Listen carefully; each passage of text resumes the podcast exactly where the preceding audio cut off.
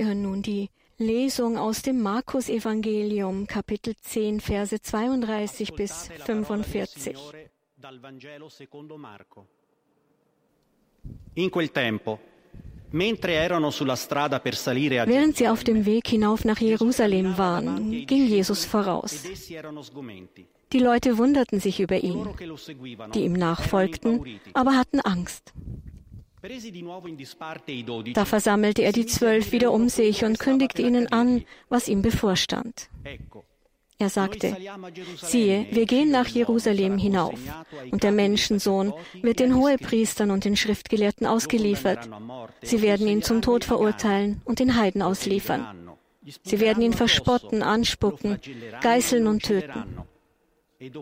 Und nach drei Tagen wird er auferstehen.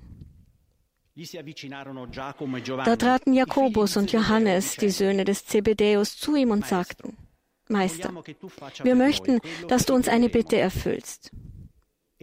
Er antwortete, was soll ich für euch tun? Sie sagten zu ihm, lass in deiner Herrlichkeit einen von uns rechts und einen und den anderen links neben dir sitzen. Jesus erwiderte, ihr wisst nicht, um was ihr bittet. Könnt ihr den Kelch trinken, den ich trinke, oder die Taufe auf euch nehmen, mit der ich getauft werde? Sie antworteten, wir können es. Da sagte Jesus zu ihnen, ihr werdet den Kelch trinken, den ich trinke, und die Taufe empfangen, mit der ich getauft werde. Doch den Platz zu meiner Rechten und zu meiner Linken habe ich nicht zu vergeben. Dort werden die sitzen, für die es bestimmt ist. Als die anderen zehn Jünger das hörten, wurden sie sehr ärgerlich über Jakobus und Johannes. Da rief Jesus sie zu sich und sagte, Ihr wisst, dass die, die als Herrscher gelten, ihre Völker unterdrücken und ihre Großen ihre Macht gegen sie gebrauchen.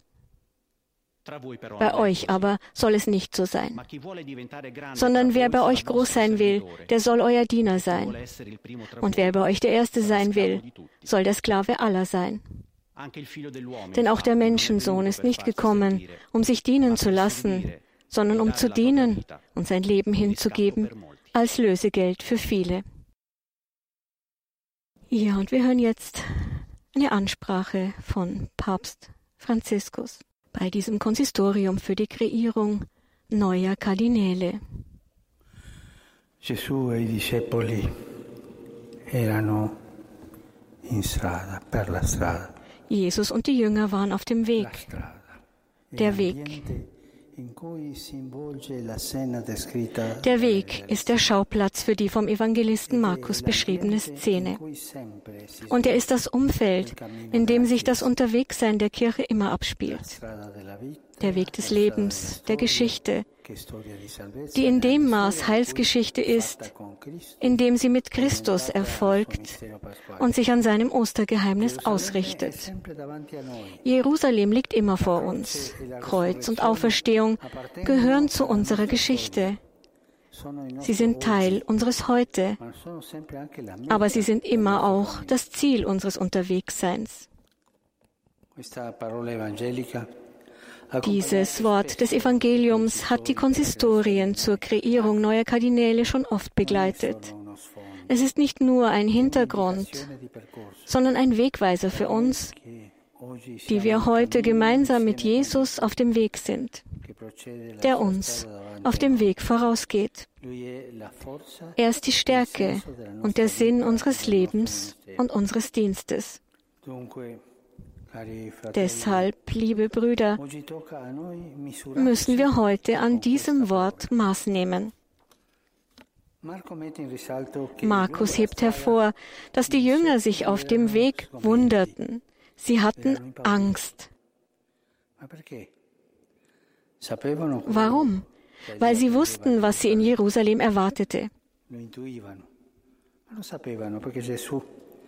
Jesus hatte bereits mehrmals offen zu ihnen darüber gesprochen.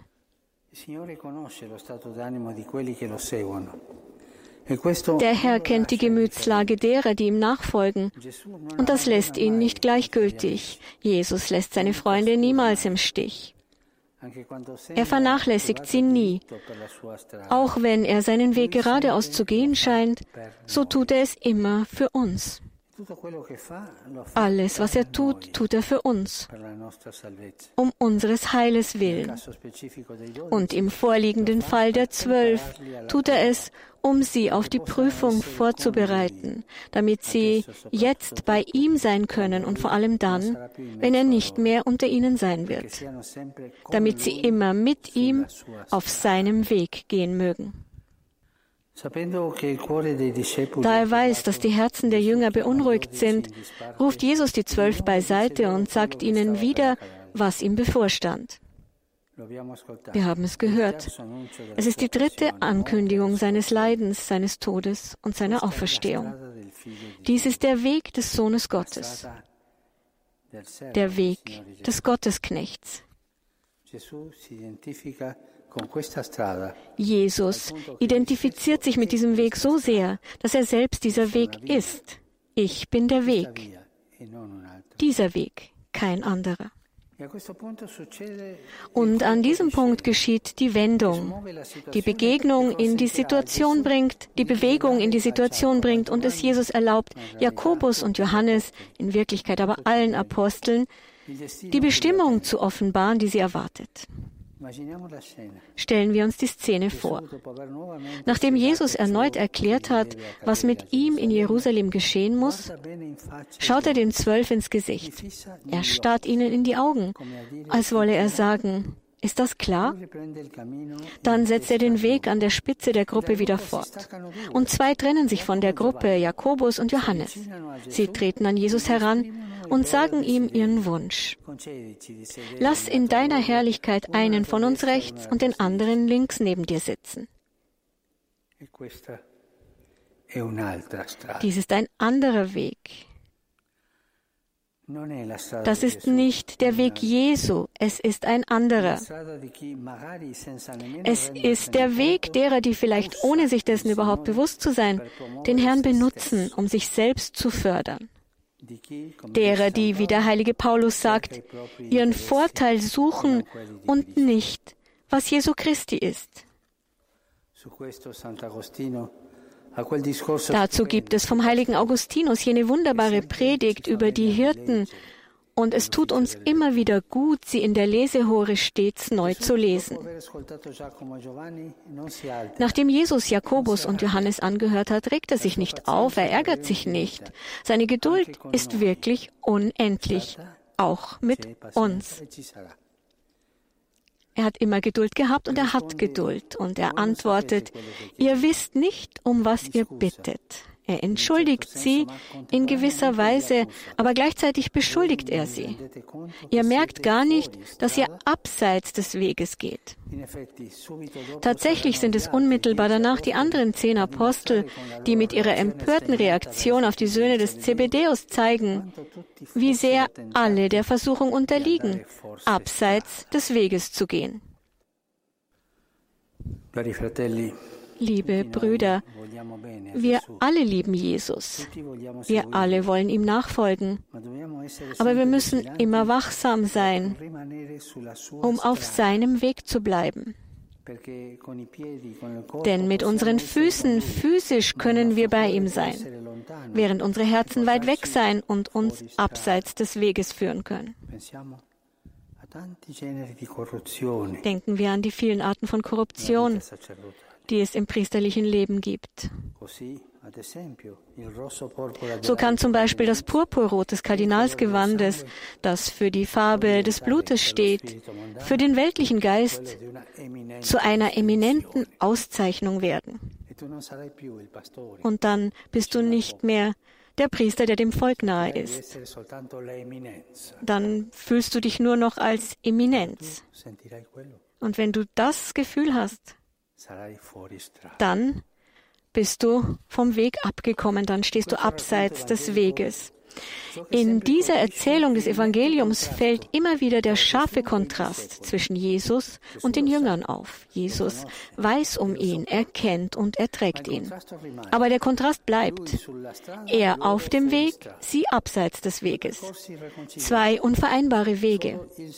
Tatsächlich kann nur der Herr seine Freunde retten, die orientierungslos sind und Gefahr laufen, verloren zu gehen. Nur sein Kreuz und seine Auferstehung. Für sie, wie auch für alle, geht er nach Jerusalem hinauf. Für sie und für alle wird er seinen Leib brechen und sein Blut vergießen. Für sie und für alle wird er von den Toten auferstehen. Und durch die Gabe des Geistes wird er ihnen vergeben und sie verwandeln. Er wird sie endlich auf seinen Weg führen. Der heilige Markus, wie auch Matthäus und Lukas, hat diese Erzählung in sein Evangelium aufgenommen, weil sie ein heilbringendes Wort ist, das die Kirche zu allen Zeiten braucht. Auch wenn darin die Zwölf eine schlechte Figur machen, ist dieser Text in den Schriftkanon eingegangen, weil er die Wahrheit über Jesus und über uns erkennen lässt. Es ist auch für uns heute ein heilbringendes Wort. Auch wir, Papst und Kardinäle, müssen uns immer in diesem Wort der Wahrheit widerspiegeln. Es ist ein scharfes Schwert. Es schneidet uns. Es ist schmerzlich, aber gleichzeitig heilt, befreit, bekehrt es uns. Bekehrung ist genau das von abseits des Weges zurück auf dem Weg Gottes zu gehen. Möge der Heilige Geist uns heute und immer diese Gnade schenken.